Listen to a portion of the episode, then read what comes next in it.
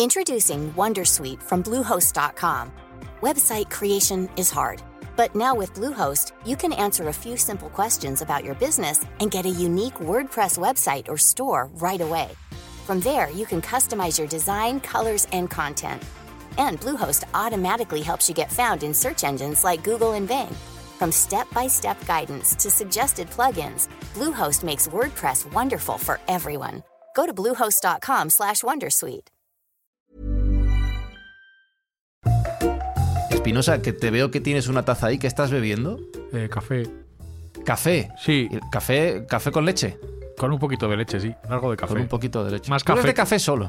Más de ca- más café que leche, sí. Siempre. Sí. Tengo aquí yo un culín de botella de agua y me iba a poner una nueva, pero con el tema que vamos a hablar hoy me da cosita desperdiciar lo que queda aquí. Ah, no, no, eh, no. Bueno, solo bebételo, no lo tires, desde luego, claro. No, no, no lo tiro, pero claro, es que igual voy a ahorrar agua después del programa de hoy como un Se lo campeón. das a tu gato, no sé. Me da un mal rollo cuando hablan de la sequía y de lo que... pff, Ya. Creo que hoy lo voy a pasar mal. ¿eh? Mal rollete, tío. Este Sí. programa es mal rollete. ¿Tú escucharías este programa? Yo lo escucharía porque me, soy un tío curioso y me gusta informarme y me gusta que me cuenten cosas con enjundia. Sería muy bueno empezar el programa diciendo que no lo escuchen. ¿Por qué? Pues- pues porque lo van a pasar mal, yo lo voy a pasar mal. Bueno, pero es que Pero la bueno. vida también consiste en pasarlo mal. Esto, la vida no es un camino de rosas. Vale, pues bienvenidos a Mindfax, un programa hoy de pasarlo mal. Buscamos los límites de la ciencia, el futuro de la tecnología, el alcance de la mente humana. Esto es Mindfats. Bienvenidos a Mindfax, donde cada semana buscamos los límites de la ciencia, de la tecnología y del aguante del oyente de este podcast ante las recomendaciones absurdamente contrarias de sus presentadores. Jesús Callejo, siempre innovando, ya ves. Siempre innovando, pero en este caso recomendando también que los oyentes tengan un buen vaso de agua a mano, porque yo creo que es un programa que va a darse. Alberto Espinosa, ¿cómo vas tú de ser a todo esto?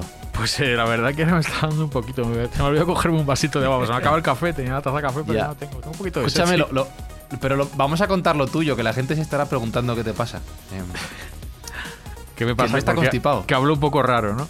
sí, hablas un poquito como si tuvieras la ley de payaso puesta. Pues porque me he tenido que hacer una cosita a la nariz, una pequeña operado, se, intervencioncita. ha, y se ha cambiado la nariz. Sí, no le gustaba me la, ha puesto, me la ha puesto larga. rinoplastia. Me la ha puesto larga. rinoplastia. Se ha puesto la nariz más grande. Esto me lo ha alargado y el otro me lo ha cortado. Se refiere a la barba. Pues nada, Sergio Cordero, eh, como digo, siempre innovando. Siempre innovando con la psicología inversa para intentar que el oyente, cuando tú le dices que no nos oiga, nos escuche con más ganas y, y con más pasión. eh, y que sí, que tengan un vasito de agua a mano porque se puede secar un poco la boca con este programa que vamos a atacar. Mm, eh, hablando de agua y hablando de, también de comida, de lo que le acompaña habitualmente, vamos a recordar que los programas de Mindfax tienen un buen fin. Aparte de las tonterías que decimos, buscamos ayudar a los demás. Sí, en esta fase de la temporada lo que vamos a hacer es ayudar a los sufridores del terremoto de Siria y de Turquía, que precisamente es una de las zonas más castigadas también por la sequía, con lo cual vamos a hacer una, una doble ayuda. Cada comentario que nos dejen nuestros oyentes en su plataforma de podcast habitual, pues enviaremos de su parte un kilo de comida adicional. Que por cierto, aprovecho para hacer un llamamiento a un amigo del programa, un amigo de Mindfax. Voy a buscar el nombre mientras estoy diciendo esto. Que el otro día entré en uno de los episodios y vi que había de golpe como 70 comentarios. Pero fue muy gracioso. Sí. O sea, me tiene fascinado eso, ¿eh? Muy. Es Alejandro Alfonso Fernández. Sí. Que ha debido coger un bot y ha puesto vale por un kilo 60 veces. Si A te- saco. Escucha, si te fijas, el, los eh, primeros mensajes pone test. Sí, está probando, está probando. y luego deja test. 60 comentarios. Test, test, test, test, test, test. Entonces, bueno, Alejandro, gracias. Que tampoco hace falta que te cebes. O, o sí, no lo sé. Hoy en Mindfax hablamos sobre la guerra del agua. Introducing Wondersuite from Bluehost.com. Website creation is hard, but now with Bluehost, you can answer a few simple questions about your business and get a unique WordPress website or store right away. From there, you can customize your design, colors, and content. And Bluehost automatically helps you get found in search engines like Google and Bing. From step-by-step guidance to suggested plugins, Bluehost makes WordPress wonderful for everyone. Go to bluehost.com/wondersuite. Queridos Mindfactors, os recuerdo que el viernes 22 de marzo a las 8 de la tarde tenemos una cita, una cita doble, programa doble de Mindfax en vivo en el Palacio de la Prensa de Madrid. Junto con Martín Sierra, y si acaso con Javier Sierra, hablaremos de nuestro viaje hacia el espacio desconocido. Tenéis las entradas a la venta en palaciodelaPrensa.com, palaciodelaPrensa.com y todos los ingresos que consigamos irán destinados a la ONG Médicos Sin Fronteras. Así que si queréis venir, aprender, pasarlo bien y además hacer una buena acción, palaciodelaPrensa.com para venir a ver Mindfax en vivo. Nos vemos.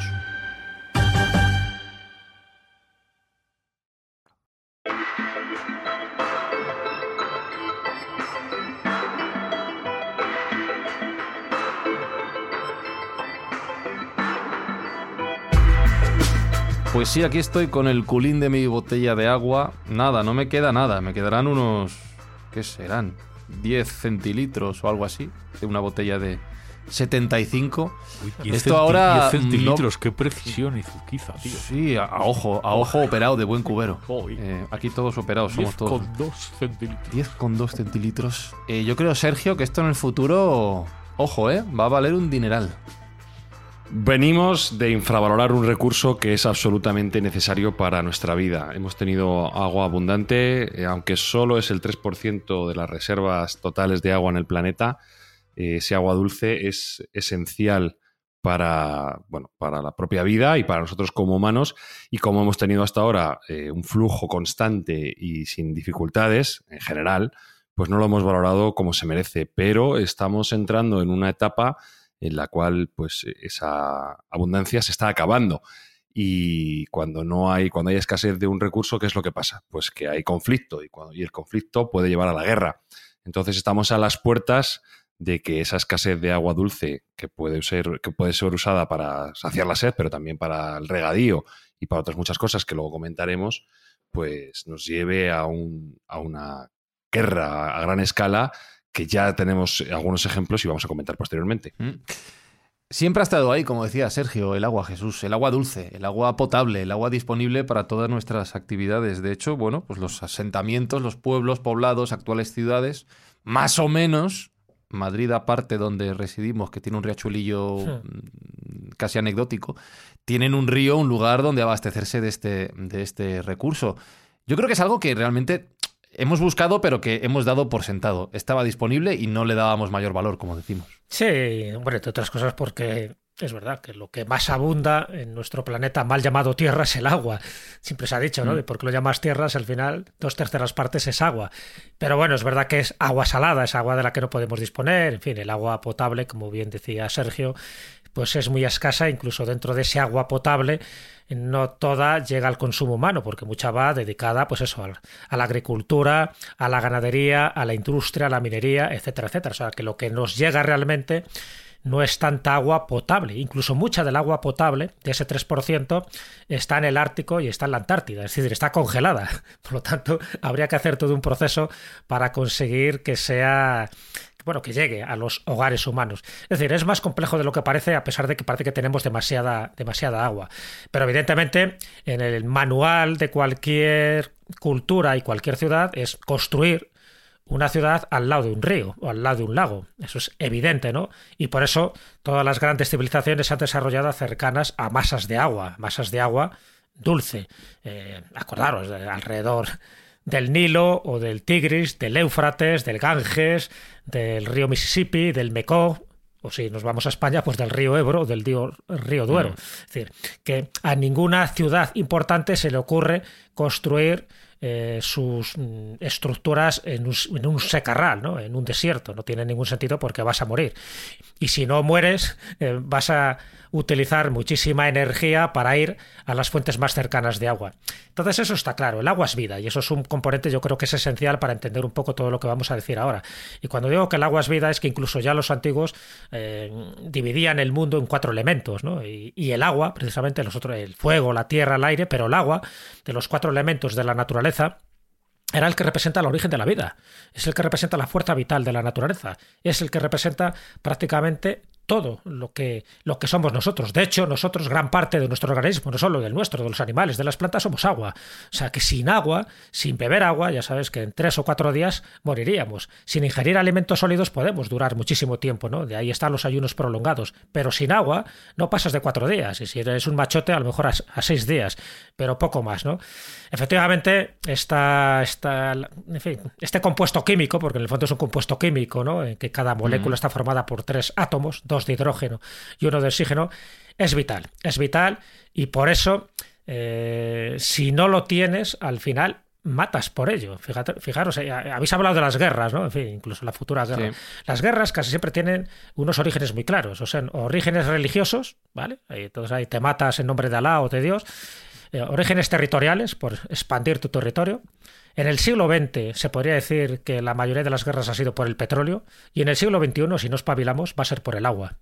Entonces yo creo que sabiendo eso eh, hay que tener mucho cuidado ¿no? con, con, este, con este asunto donde muchos lo quieren privatizar precisamente para ganar mucho dinero y cuando tú intentas privatizar algo, ya ha habido alguna guerra del agua anterior, ya lo comentará Sergio, me imagino, pues eh, hay conflictos sociales. Incluso se habla de que grandes hecatombes, grandes imperios o grandes civilizaciones, como pudo ser, por ejemplo, la Maya, todo fue a raíz de un cambio climático donde hubo una sequía prolongada. Y cuando hay una sequía prolongada, sobre todo en civilizaciones que están muy jerarquizadas a nivel también religioso, se echa la culpa a los dioses, pero como a los dioses tú no les puedes pegar y puedes hacer una huelga, pues te cargas a los sumos sacerdotes y luego a los dirigentes políticos. Y a partir de ahí se produce la debacle de una cultura o de una civilización, sencillamente porque no hay agua. El agua es el requisito fundamental para que algo prospere. Eso pasó en Camboya con Angkor Wat, donde el sistema de irrigación era perfecto, ha ocurrido en muchas ciudades y civilizaciones mesoamericanas, pero cuando no hay agua, normalmente por un cambio climático, el problema es que ahora los cambios climáticos los estamos acelerando nosotros, pues es lo que está originando que esté pasando lo que esté pasando. Entonces, bueno, yo entiendo que eso es importante tenerlo en cuenta. El agua ha sido fundamental para la creación de la vida, ojo, pero también para la destrucción. Acordaros de las leyendas y de los mitos sobre el diluvio universal y sobre muchas culturas también que fueron destruidas por el agua. Otras dicen que por el fuego. Pero en definitiva, el agua siempre forma parte de, nuestro, de nuestra forma de vivir y de entender el mundo. Sin agua no existiríamos directamente nosotros. Lo que pasa es que hay que saber administrar ese agua. Si al final el 30% de la población mundial, como dicen las estadísticas, y si la población mundial actualmente son 7.500 millones de habitantes, el 30%, es decir, 2.250 millones, no tienen acceso al agua potable libre de riesgos, el 30%, solo el 70%, estos que llamamos el primer mundo, somos los que abrimos un grifo y disponemos de agua. Cuando eso no ocurra, por la razón que sea, pues ya veréis los conflictos que hay. Los conflictos no los tomas con, tu hermano o con tu cuñado, al final con los dirigentes y, y, con eso es cuando se desestructura toda una sociedad que parece que estaba bien estructurada. Eso ha pasado en el pasado, o sea, con los colapsos de la de distintas civilizaciones y siempre el denominador común está en esas guerras internas, en esos colapsos, un cambio climático o bien sencillamente la escasez de agua por los motivos que sean. Ojo, escasez de agua que muchas veces viene motivada por la deforestación, esa deforestación gratuita que hacemos por intentar desarrollar mucho más nuestras ciudades, empezamos a talar eh, bosques, a quemar eh, junglas y luego eso tiene consecuencias hídricas, que es lo que actualmente se denomina la crisis hídrica, crisis que ya sabemos qué ha pasado, parece que nos carmentamos en, barbas ajenas y estamos un poco destinados a volver a repetir errores que han cometido distintos países, como Nicaragua, por ejemplo, como Madagascar, sencillamente por eso, por la deforestación. Si a eso le añadimos el cambio climático que empieza a hacer más sequías de lo normal, pues el agua, ya te digo, va a ser fuente, ya está siendo fuente de conflictos, pero posiblemente, aparte de la nuclear, de una guerra de alto alcance.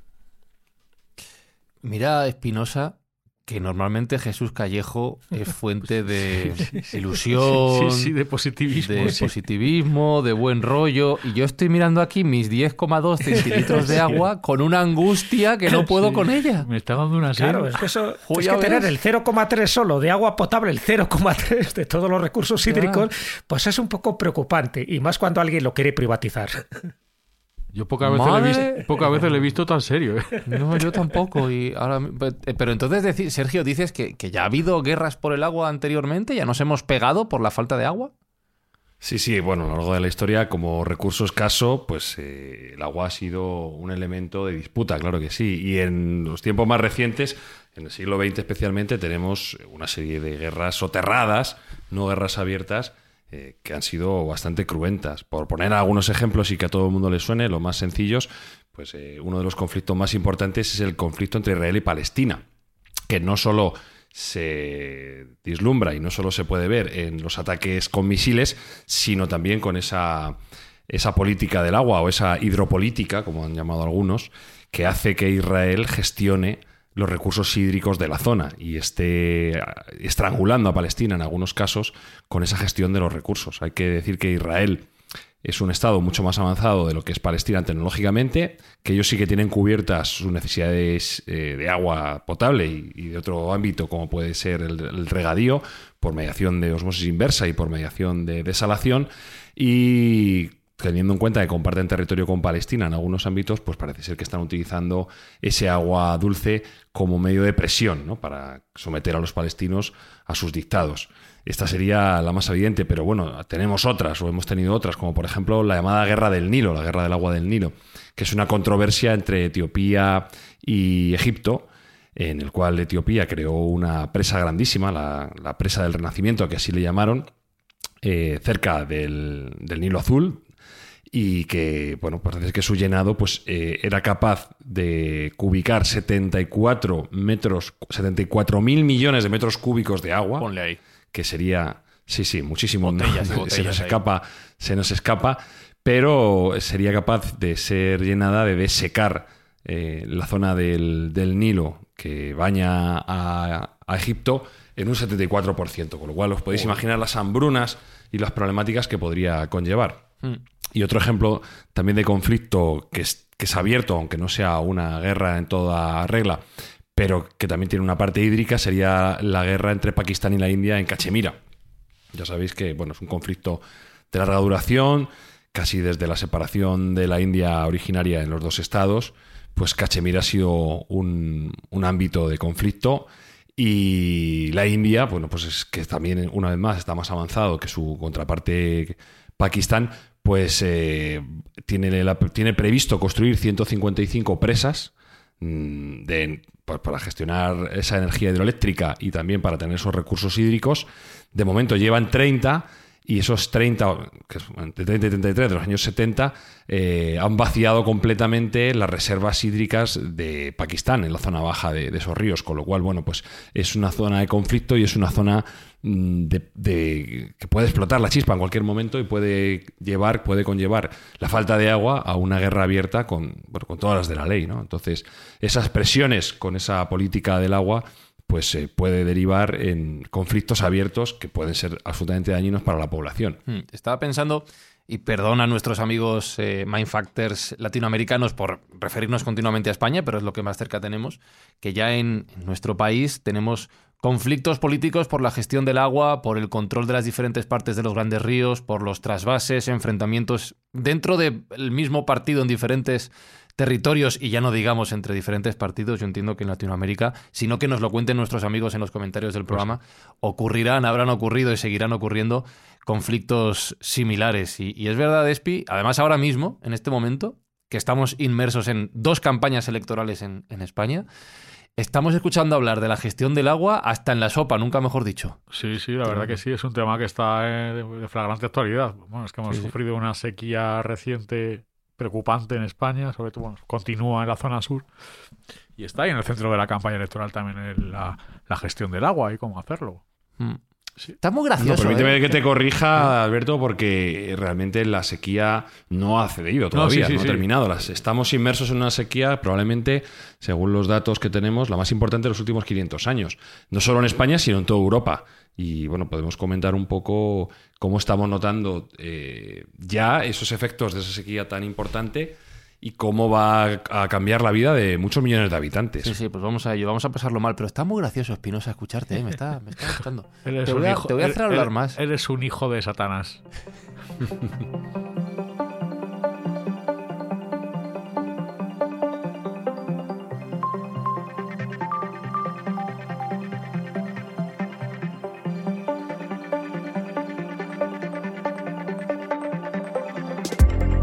ver, Sergio, como el señor del meme.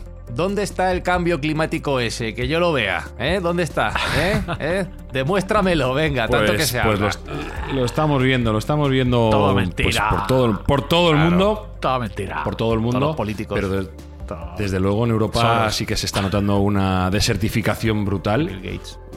Eh, realmente es algo sin precedentes. Como digo, en 500 años no se había visto no se había visto nada parecido y, y conlleva muchas consecuencias negativas, conlleva muchas consecuencias de todo ámbito, porque no nos olvidemos que Europa tiene una configuración privilegiada en el ámbito hídrico, tiene muchos ríos que son navegables, y claro, cuando el, el caudal de esos ríos ha caído de cerca de un 50%, pues esas vías de comunicación de comercio se han cortado ya muchos de los ríos que eran navegables ya no lo son.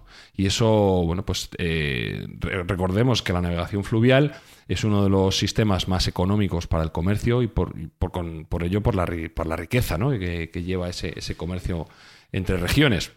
Si quitamos esa vía de comunicación, pues tenemos que acudir a otras que contaminan más, eh, que son más caras y que son más problemáticas. O sea, no es solo la cuestión más importante, que es que nos estamos quedando sin agua para beber y que ya está habiendo cortes en muchos ámbitos y en muchos puntos de, de Europa. Por ejemplo, a mí me llamaba la atención el otro día ver la noticia de que ya había cortes en la falda del Pirineo francés, que yo siempre pensé que sería una de las últimas regiones que tendrían cortes de agua porque bueno, pues siempre Mucha son- nieve, ¿no? son bastante, Claro. claro, bastante rica, pero es cierto que este año ha nevado muy poquísimo y, y ya a fecha mayo, que todavía no es verano, verano profundo, verano denso, eh, están teniendo ya cortes en, en el suministro de agua. Y vuelvo a repetir que es una zona que normalmente no se caracterizaba por ello.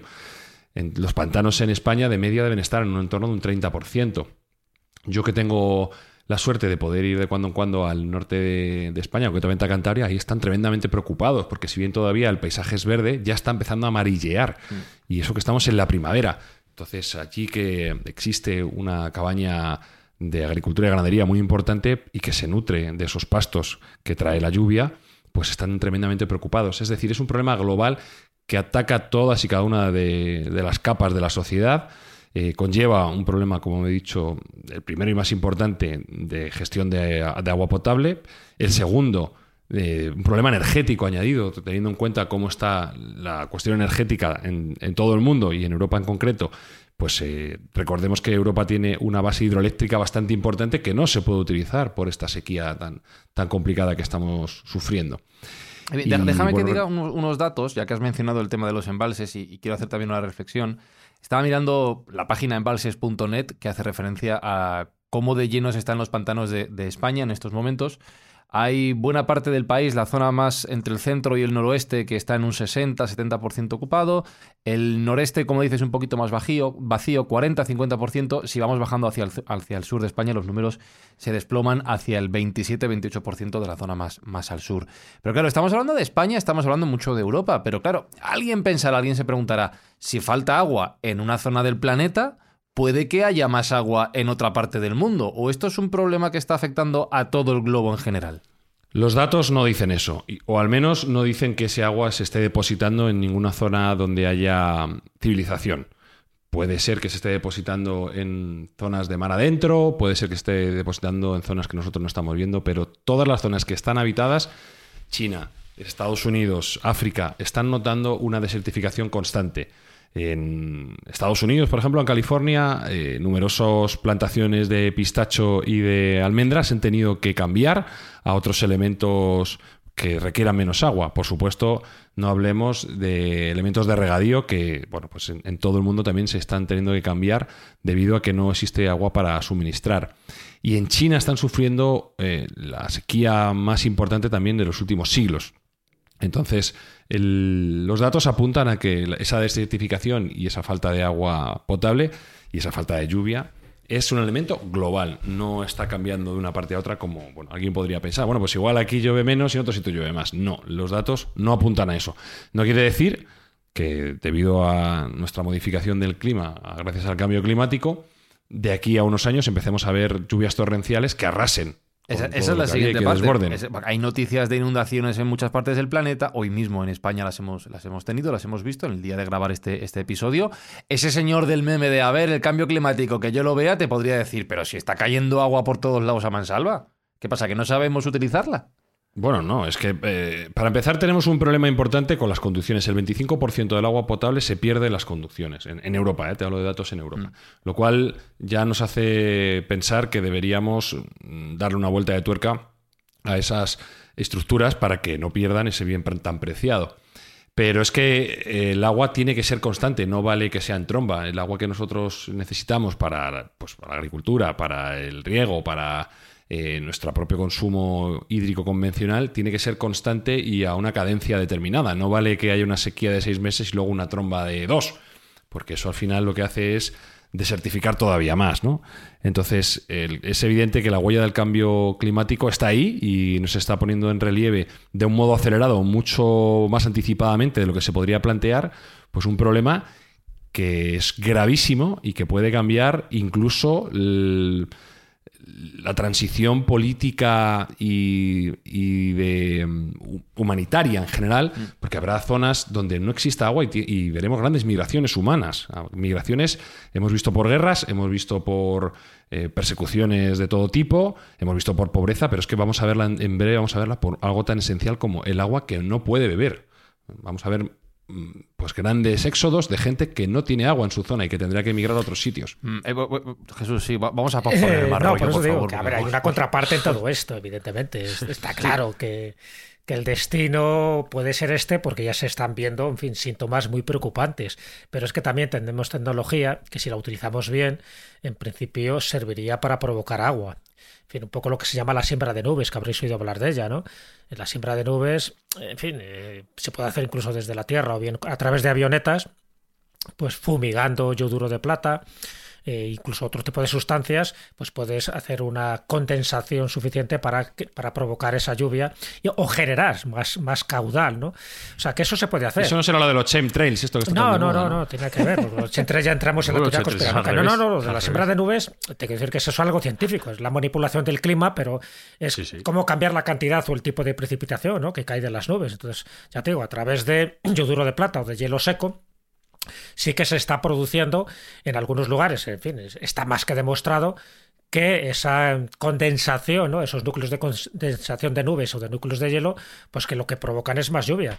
¿Qué ocurre? Que sabemos perfectamente que Israel, por ejemplo, que tiene muchas zonas desérticas, o en el caso de Arabia Saudí, se ha utilizado, o incluso en China, os acordáis también que en China tienen el, mecanismo de provocar lluvia donde ellos quieren, a través de una serie, ya te digo, de tecnología puntera, o bien de que no llueva. Eso ocurrió con los Juegos Olímpicos, ¿no? Se hizo todo lo posible para despejar cualquier mm. nube. Esa sería la conspiración de los Central, ¿no? Lo que intentan hacer, dicen que algunas eh, multinacionales, en fin, o algunas de esas empresas oscuras para que no llueva, provocar la desertización y por lo tanto provocar la venta del agua privada. Yo no me creo esa conspiración porque, en fin, eh, los que provocan este tipo de lluvias también ellos sufrirían las consecuencias. Pero ya te digo que el efecto inverso no solo es lo de disipar las, las nubes, sino crear ese tipo de, nubes de tormenta a través del yoduro de plata, que es lo más conocido. O sea, que me refiero que sí hay tecnología suficiente. Y si miráis un poco los distintos estudios que se han hecho en Israel, en Israel siempre están muy avanzados en este tipo de tecnología, ¿no? Tanto para la vida como para la muerte, en fin, por las circunstancias geopolíticas que tiene. Pero en lugares desérticos y que tiene mucha pasta, ya digo, como Arabia Saudí, sí que se ha provocado lluvia cuando ellos han querido. Otra cosa es que revelen o no revelen el secreto, pero se podría hacer. O sea que yo sí veo un rayo de esperanza si somos capaces de unir esfuerzos, aparte de la desalación del mar. ahí siempre ha habido problemas ¿no? con la osmosis inversa, que parece que no interesa a distintas industrias de que eso se, se realice o se lleve a cabo. Pero si eso lo podemos hacer a gran escala, Fíjate tú, el mar que tenemos, si tú eso lo conviertes en agua pura, en agua cristalina, en agua potable, evidentemente ya has erradicado gran parte del problema. Quiero decir con esto, resumiendo, que a día de hoy tenemos tecnología para que ese suministro de agua sea más abundante. Pero claro, si nos empeñamos en que sea más escasa, en la contaminación, cada vez estamos contaminando más los ríos, las aguas, en fin, las aguas puras, ¿no? Como puede ser la de los lagos. Si lo contaminamos mal, vamos, porque entonces necesitaríamos muchísima industria para intentar descontaminar todo esto.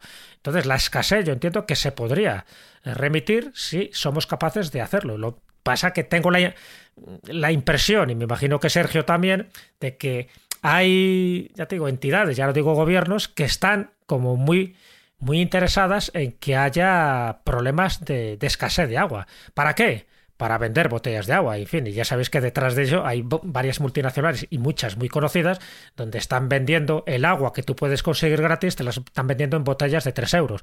Entonces, eso es lo que me preocupa, que no nos pongamos de acuerdo ni siquiera en un bien tan básico y tan elemental como puede ser el agua. Sí, al respecto de las diferentes tecnologías, eh, tiene razón Jesús, y el sembrado de nubes es una que es bastante prometedora. El sembrado de nubes, como bien ha dicho, es, eh, bueno, pues sobre todo en las, en las nubes existentes, eh, soltar mediante aviones o mediante drones yoduro de plata, que es el compuesto que se conoce. Efectivamente puede haber otros, pero nosotros lo que tenemos conocimiento es de ese yoduro de plata para crear una precipitación, digamos, artificial, o ayudar a esas nubes a que creen precipitación y creen lluvia. Se sabe que en China se ha utilizado, se sabe que en Arabia Saudí se ha utilizado, se sabe que en Israel se ha utilizado. No se sabe muy bien cuál es el porcentaje de éxito, porque hay algunos estudios que dicen que solo el 20% de las veces funciona y hay otros estudios que dicen que primero necesitas tener unas nubes con una determinada densidad, es decir, donde no haya nubes no funciona. Con lo cual, bueno, pues tendría esas Si no hay agua en el cielo, no puede caer agua del cielo, claro. Sí, eso parece ser que es el presupuesto que se necesitaría para poder hacer ese sembrado de nubes.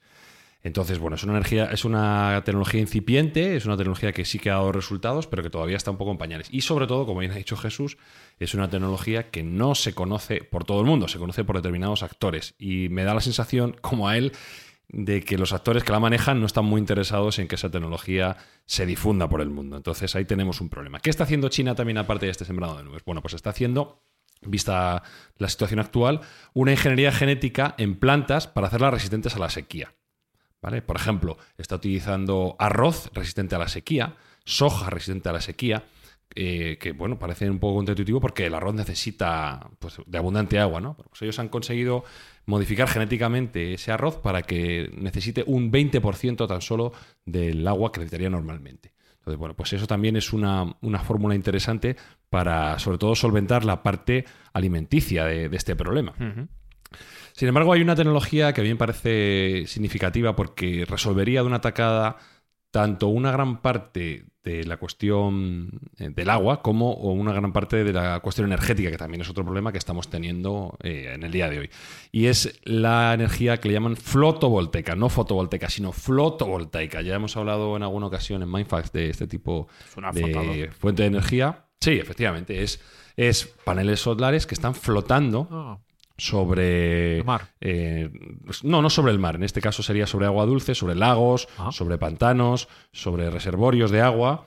Eh, ¿Y para qué? Bueno, pues eh, vosotros sabéis, y hemos hablado alguna vez, que los paneles fotovoltaicos tienen más eficiencia cuando están refrigerados. Es decir, si tienen mucho calor son menos eficientes. Bueno, pues en una especie de simbiosis interesante entre energía y, no evaporación del agua, pondríamos flotando una serie de paneles unidos por unos ejes, paneles que se refrigerarían del agua, del contacto con el agua, y a su vez evitarían la evaporación que, se realiza por parte del sol, es decir, que evitarían que el sol eh, reflejase directamente en el agua y se evitaría esa evaporación. Bueno, un 30%, solo cubriendo un 30% de las reservas de agua dulce, generaría un 20% de toda la energía que necesita la humanidad y, liberaría 15 billones con B de barbaridad de litros de agua, que es aproximadamente un 10% de lo que necesita la humanidad para su suministro. Es decir, ahí tenemos una fuente preventiva, no de creación, sino preventiva, que de una tacada solventaría eh, dos problemas. Y lo mejor de todo es que no es eh, ciencia ficción, no es teoría, sino que ya existe la infraestructura. De hecho, ya tenemos la infraestructura eléctrica en la mayoría de los sitios porque tenemos en cuenta que esto se, podría instalar donde ya hay presas que utilizan eh, energía hidráulica. Y entonces ya tendríamos un poco creada la energía para llevar, o sea, la infraestructura para llevar esa energía de punto a punto, de donde están esas presas hidroeléctricas, a, las ciudades. Bueno, pues esa, parte de infraestructura la tenemos y ya existen experiencias piloto que se han hecho, como no, en países avanzados como Singapur, donde han cubierto mm, aproximadamente la dimensión de 45 campos de fútbol con este tipo de paneles fotovoltaicos o, tecnología fotovoltaica y ya están produciendo electricidad eh, en un volumen que no es excepcionalmente grande, pero como experiencia piloto ha servido para comprobar que la energía es viable y que evita esa evaporación del agua, porque Singapur también es un país tremendamente avanzado en el ámbito de la regeneración hídrica, en tanto en cuanto, al ser un país muy pequeño y que dependía de Malasia, pues ha tenido que buscarse las vueltas para tener garantizado suministro de agua. Son punteros en, regeneración de agua, en, osmosis inversa y en todas las tecnologías como desalación que son punteras. hay, que ir yo, porque mucha gente se estará preguntando, que lo ha comentado Jesús antes, ¿por qué no aprovechamos el recurso del mar, del agua salada, que tantísima tenemos disponible para generar agua dulce? Tiene algunos inconvenientes. en primer lugar, requiere pues, de una capacidad energética importante y eso bueno, pues ha sido un lastre también. Es, una energía que es bastante cara de mantener.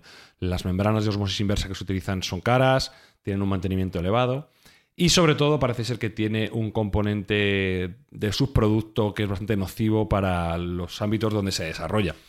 Cuando tú desalas agua del mar, estás creando una salazón, porque claro, por una parte te queda el agua dulce que generas y por otra parte todo el residuo. esa, esa salazón, digamos, esa salmuera, tienes que depositarla en algún sitio. Y allá donde estés depositando estás incrementando la salinidad de la zona exponencialmente. Y eso hace que el ecosistema marino de los vuelques fallezca y fenezca. Es tremendamente terrible porque al aumentar la salinidad de modo tan grande, eh, tanto peces como algas mueren inmediatamente. Entonces, tiene una dificultad de ese subproducto que sería la salmuera y todavía, digamos, no se ha resuelto del todo bien cómo poder deshacerse de él sin que sea un problema para el medio ambiente. Pero efectivamente, España, por ejemplo, sí que tiene ya infraestructura de desalinización bastante potente eh, Israel eh, es puntera en este ámbito y lo lleva utilizando muchísimo tiempo. De hecho, bueno, incluso que lo iba a decir que en una zona tan desértica son bastante destacados en el ámbito de la agricultura gracias a, esa desalación, pero tiene estos componentes que, como digo, evidentemente se irán sobreponiendo y son, son problemas que habrá que ir solventando, pero la parte energética, la parte de, mm, la salmuera y, y de ese subproducto que se genera y la parte del coste de reposición que tiene la propia desalación, pues son elementos que impiden que en todos los sitios se pueda. Recuerda, y me, imagino que también os acordaréis vosotros, aquel invento de Alberto Vázquez Figueroa, novelista ¿no? canario que le entrevistamos en su momento en la escuela de la brújula y, una de las preguntas era esa, ¿no? ¿Qué, había pasado con estas desaladoras que él había inventado, ¿no? Y que algunas se llevó a la práctica, porque no solo desalaba, sino que además producía energía y además de una forma casi infinita y a un coste muy bajo. Y además evitaba también este problema de, la sal, de acumular. yo no sé en qué terminó, él decía que, en fin, que hubo conspiraciones internas para que esto no funcionara, sencillamente porque económicamente, como era como era muy rentable para los pueblos o los lugares costeros donde pudieran poner estas desaladoras, pues eso no interesaba a otro tipo de industrias más, más interesadas en el método tradicional o más convencional. Eh, pero según él, y si es verdad lo que él decía, y parece que científicos lo avalaban, esas desaladoras, ya digo, tenían un coste muy bajo y no solo desalaban a unas cantidades tremendas, ¿no? Eh, el agua salada en agua potable, sino que además, precisamente por esa osmosis inversa, por esa especie de, subida ¿no? del agua a la montaña, pues producía también una energía eléctrica, con lo cual pues no era nada desdeñable. En fin, yo no sé si tú, Sergio, sabes qué pasó al final con, aquella historia, pero parecía que era un gran invento que por cuestiones, ya sabes, crematísticas, no llegó a buen uso, a buen puerto en este caso, nunca mejor dicho. Sí, parece ser que el concepto estaba testado en, prototipo y funcionaba bien. La verdad que la idea era buena, era utilizar, bueno, pues eh, si no recuerdo mal, las prospecciones petrolíferas que estaban sin uso para poder eh, volcar el agua salada allí y por la propia gravedad desalar por osmosis inversa.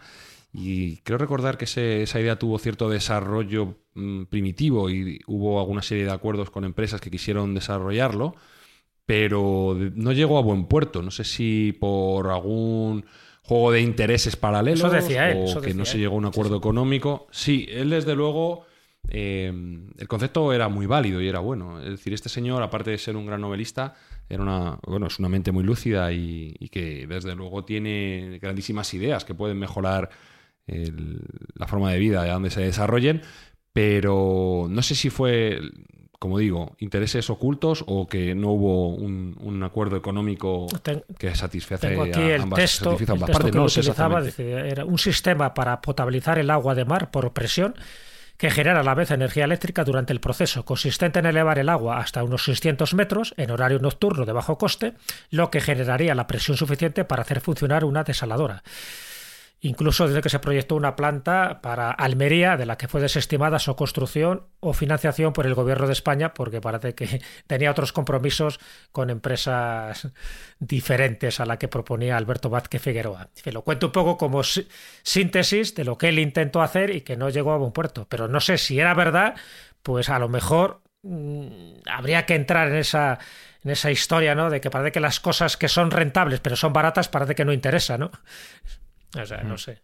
Lo cuento Eh, ahí, lo dejo ahí para que, la gente investigue un poco que- qué pasó. lo que creo que queda claro es que para solventar este problema, para abordarlo en el futuro, va a hacer falta voluntad, va a hacer falta acuerdo internacional, no solo nacional, y también una combinación de tecnologías. Pero seguramente hay personas que se hagan una pregunta, Sergio, que subyace en muchos de los debates del siglo XXI, y es, ¿hay recursos suficientes para esos 7.500 millones de personas que habitamos actualmente el planeta? Y en este caso concreto, ¿hay agua suficiente para todos?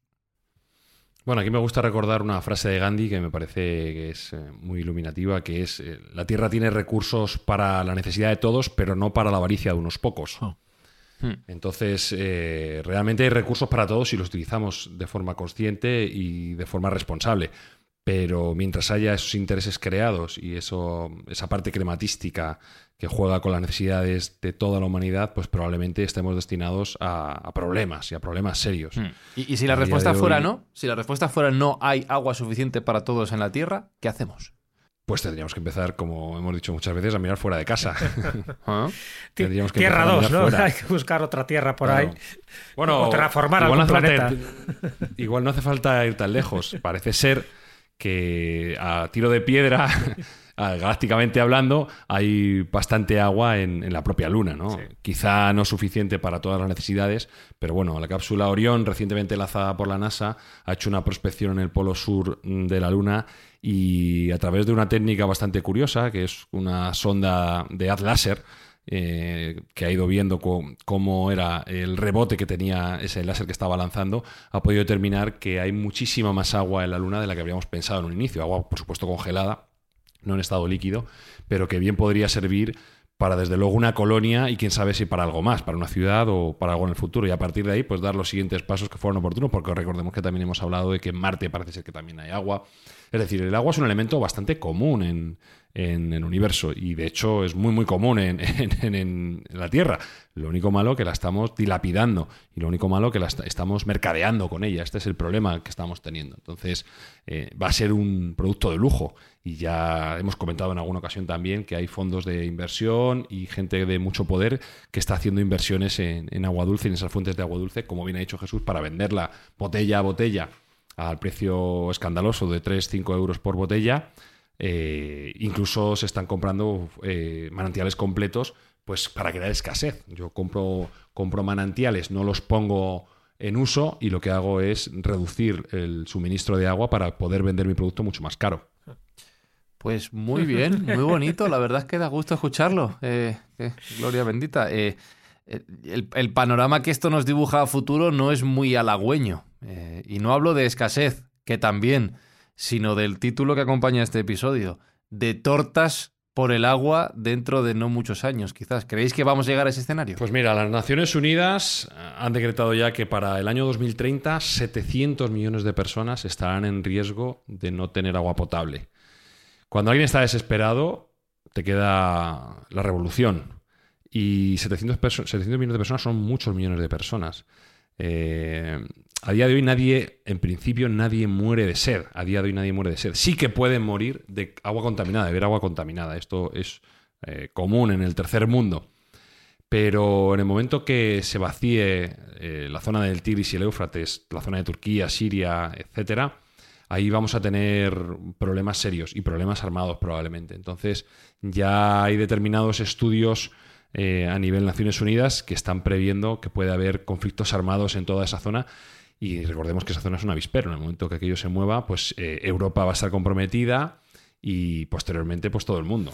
Entonces, si no arreglamos este problema, vamos a tener jareo, jaleo y jarana. es que además ya tenemos, bueno, tenemos varios antecedentes, ¿no? Porque se habla que desde el año 2020 más o menos hay 140 conflictos de, bajo alcance, pero 140 conflictos en todo el mundo. Pero es que ha habido uno como muy claro, que fue en el año 2000, la Guerra del Agua, así se llamó, ¿no? En Cochabamba, en Bolivia, donde, en fin, el mm. presidente que había entonces, que era Hugo Banzer, el presidente de Bolivia, pues le dio por privatizar el agua, ¿no? Entonces lo encargó a una empresa privada toda el agua potable municipal. ¿Y qué ocurrió en Cochabamba? Pues que efectivamente la empresa dijo, vale, yo me encargo del suministro y empezó a subir los precios, los precios, los precios, que al final era imposible, ¿no? Poder comprar el agua o era más cara que comprar el pan. Eso generó revueltas sociales por la tarifa del agua, llegó a subir hasta un 300%, un 300%. ¿Y qué, qué pasó? Que al final pues tuvieron que volver a las negociaciones.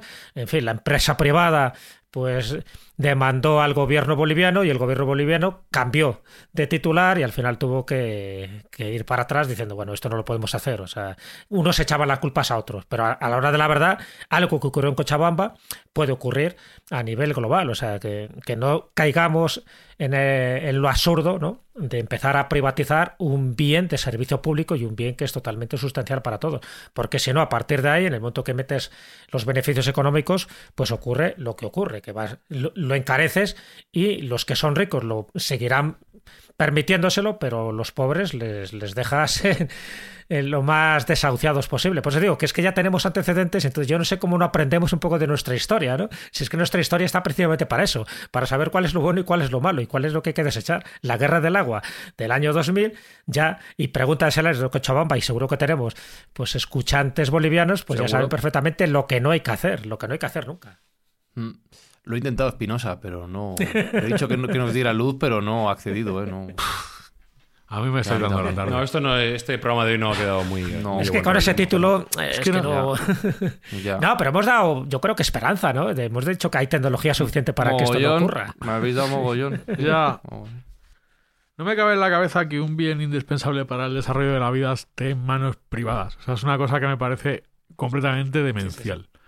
O sea, el agua debería ser un bien de la humanidad, eh, de todo el mundo, no estar en manos privadas y negociar con él. Pero bueno, así es. Claro, este pero eso. Y no hemos, no hemos tocado, no hemos tocado, perdón, Jesús, eh, nuestro depósito de agua más importante, que ya hablamos hace poco de él, que es eh, el Ártico y el Antártico.